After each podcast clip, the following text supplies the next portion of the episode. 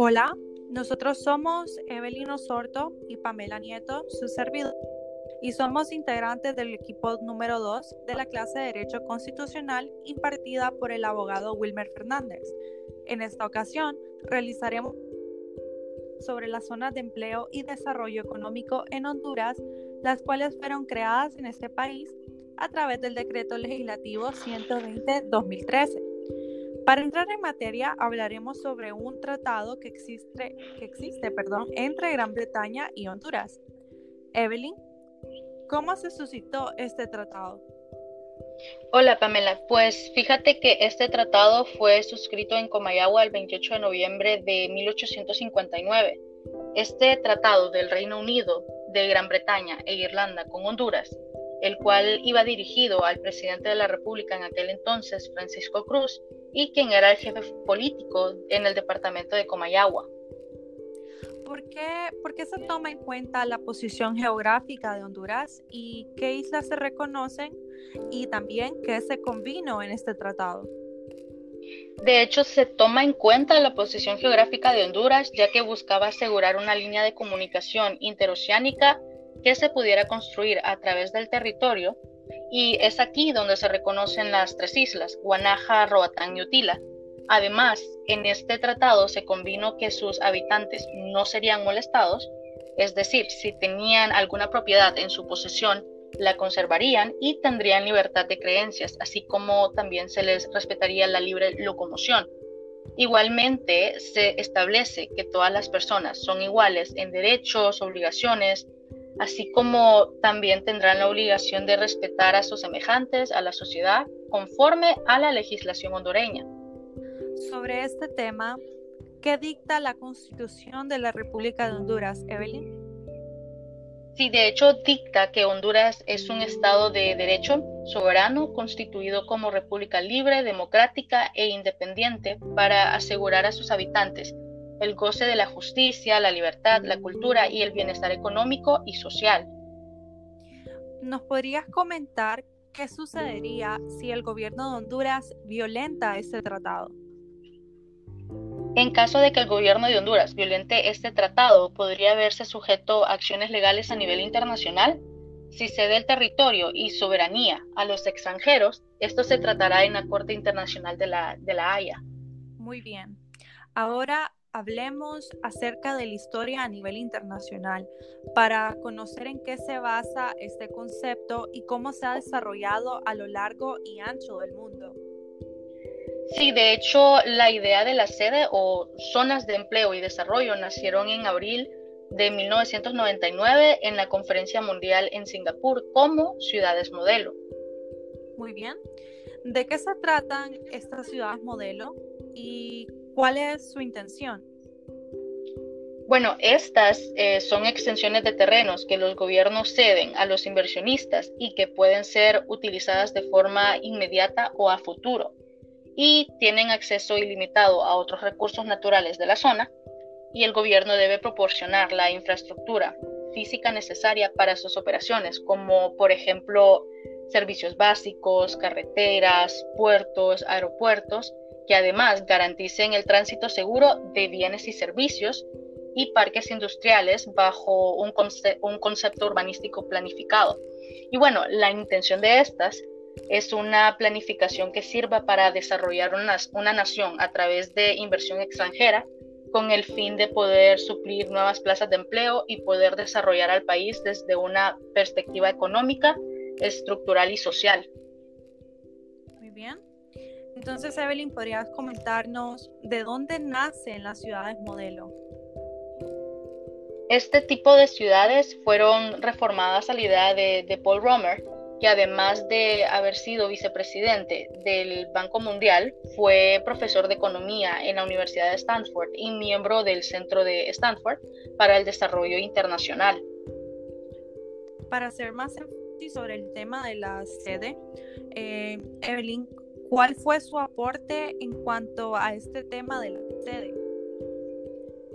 Bueno, de hecho, él promovió esta idea en 2009 con el nombre de Charter Cities o ciudades autónomas, argumentando que con mejores reglas e instituciones las naciones subdesarrolladas pueden orientarse a un mejor crecimiento económico y el desarrollo. En su modelo, un país anfitrión se hace responsable de una ciudad autónoma de un país en desarrollo, lo que facilitaría y permitiría la irrupción de nuevas reglas de gobierno, nuevos modelos de gestión y desarrollo y una colaboración más fructífera, además de que la gente podría manifestarse a votar a favor o en contra de la aplicación de los nuevos modelos de gestión. Ok, entonces sabiendo esto, ¿cómo es que nace la idea en nuestro país, en Honduras? Bueno, esto se fue desarrollando eh, desde 2009, pero para el 2011, bajo el título de Hong Kong en Honduras, la revista The Economist ya reseñaba los primeros pasos de las autoridades bajo el apoyo de, de Romer, pero luego de ciertas mutaciones en su idea, él se desvinculó del proyecto, ya que cada vez más para él esto era neocolonialismo. Luego de, todo esto, la Corte Suprema de Justicia se manifestó en contra de la idea, declarando inconstitucional la Ley de Regiones Especiales de Desarrollo, que fue aprobada en 2011 para permitir la construcción de las ciudades modelo. Sin embargo, en diciembre de 2012, el legislativo ordenó la destitución de cuatro de los magistrados de lo que es la Sala de lo Constitucional que habían echado por tierra el proyecto. Después de, de haberlos sacados a ellos y de algunas reformas, en junio de 2013 el Congreso procedió a aprobar lo que es la ley orgánica de la sede. Y bueno, como primera opción para el desarrollo de esta sede fue Amapala, puerto ubicado en el Golfo de Fonseca, con la promesa de devolverle sus tiempos de oro, donde él fue uno de los puertos más importantes de América. Evelyn, después de esto que mencionamos, es de notar que en el decreto 236-2012, de fecha 23 de enero del 2013, se reformaron los artículos 294, 303 y 329 de la Constitución de la República. Eh, esto fue ratificado mediante el decreto 9 de fecha 30 de enero del 2013, con lo que se autorizó la creación de zonas de empleo y desarrollo económico sede en Honduras. Entonces, ¿cuáles serían algunas de las características de la sede? Bueno, de hecho, estas tienen personalidad jurídica. Esto indica que gozan en general de los mismos derechos de los particulares para adquirir bienes, tomar y conservar la posesión de ellos, constituir servidumbres, recibir usufructos, herencias, legados o donaciones, e intentar las acciones civiles o criminales que les incumben, salvo las disposiciones constitucionales. Por otro lado, están sujetas a un régimen fiscal especial que les autoriza a crear su propio presupuesto, también gozan de autonomía funcional y administrativa que deben incluir eh, las funciones, facultades y obligaciones que la Constitución y las leyes le confieren a los municipios. También tendrán sus propios sistemas de educación, salud, seguridad social y promoción de la ciencia, así como la libertad de conciencia y religión. Y bueno, están obligadas a garantizar los derechos laborales de los trabajadores según los tratados internacionales y las disposiciones que emanen de los organismos internacionales y bueno, entre otras características. Muy bien, Evelyn. Eh, ¿Qué puede, bueno, qué es lo que va a regular el funcionamiento y la creación de las sedes? La creación de una zona sujeta a un régimen especial en atribución exclusiva del Congreso Nacional por mayoría calificada, previo plebiscito aprobatorio por dos terceras partes de conformidad a lo establecido en el artículo 5 de la Constitución de la República. Es de notar que si la zona del país donde se creara la, sede es de baja densidad, no es necesario establecer el plebiscito, sino que con la simple mayoría calificada del gobierno es suficiente. Pero para la creación y el funcionamiento de estas zonas de Congreso, eh, bueno, el Congreso Nacional debe aprobar una ley orgánica, la que solo puede ser modificada, reformada, interpretada o derogada por dos tercios favorables de los miembros del Congreso Nacional es necesaria además la celebración de un referéndum o plebiscito a las personas que habiten la zona sujeta a régimen especial cuando su, cuando su población supere los 100.000 habitantes. Y bueno, la ley orgánica debe establecer expresamente la normativa aplicable. Tomando en cuenta esto, ¿cuál es la jerarquía normativa aplicable en las sedes? Bueno, esto comienza con la Constitución de la República, en lo que sea aplicable, los tratados internacionales celebrados por el Estado de Honduras, igualmente en lo que sean aplicables, la ley orgánica de la sede, las leyes señaladas en las disposiciones finales de la ley orgánica y la normativa interna emanada de las autoridades de la sede o incorporada por las mismas. Entonces, ¿qué se establece respecto a los derechos fundamentales y deberes de los residentes de la sede? De hecho, eh, todas las personas en la sede son iguales en derecho y deberes, sin discriminación de ninguna naturaleza, salvo las disposiciones señaladas en la Constitución de la República o en la ley orgánica, que reserven a hondureños o residentes de las sedes el ejercicio de ciertas funciones. Por otro lado, los habitantes y quienes se encuentren dentro de la sede deben respetar a sus semejantes, a la sociedad, a la humanidad, a la ley y a la normativa interna de la sede de conformidad a la Constitución de la República y los instrumentos internacionales de derechos humanos.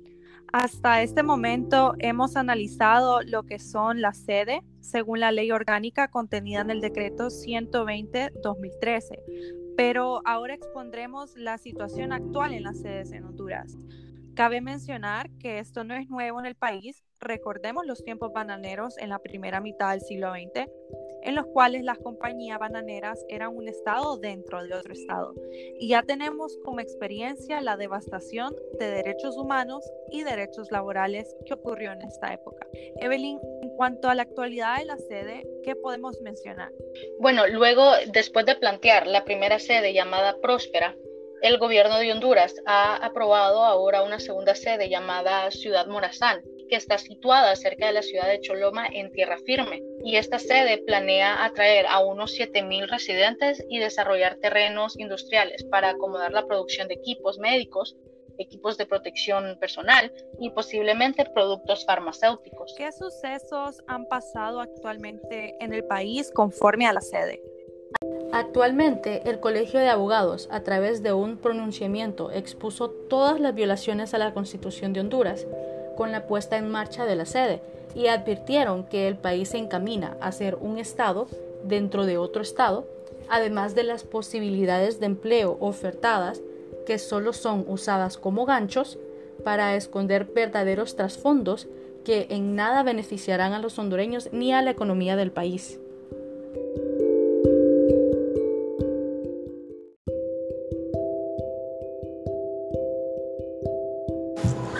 Hasta aquí nuestra exposición sobre el tema. No queremos despedirnos sin antes decirles que, a raíz del tema de las sedes en Honduras, se han dado una serie de enfrentamientos ideológicos donde cada grupo de poder tiene su propia opinión y sustento a su posición, dentro de un planteamiento sobre lo que se puede hacer para restablecer la soberanía popular, la integridad territorial e igualdad inquebrantable es que se debe derogar los decretos que dieron vida a la sede y en caso de que el titular del Poder Ejecutivo, así como los miembros de la Junta del Congreso Nacional, se opongan a la derogación de los mismos, se puede hacer una convocatoria a la reunión extraordinaria en el Congreso Nacional, en caso de urgencia como el que amerita por la importancia del país, con la presencia de la mitad más uno de los diputados.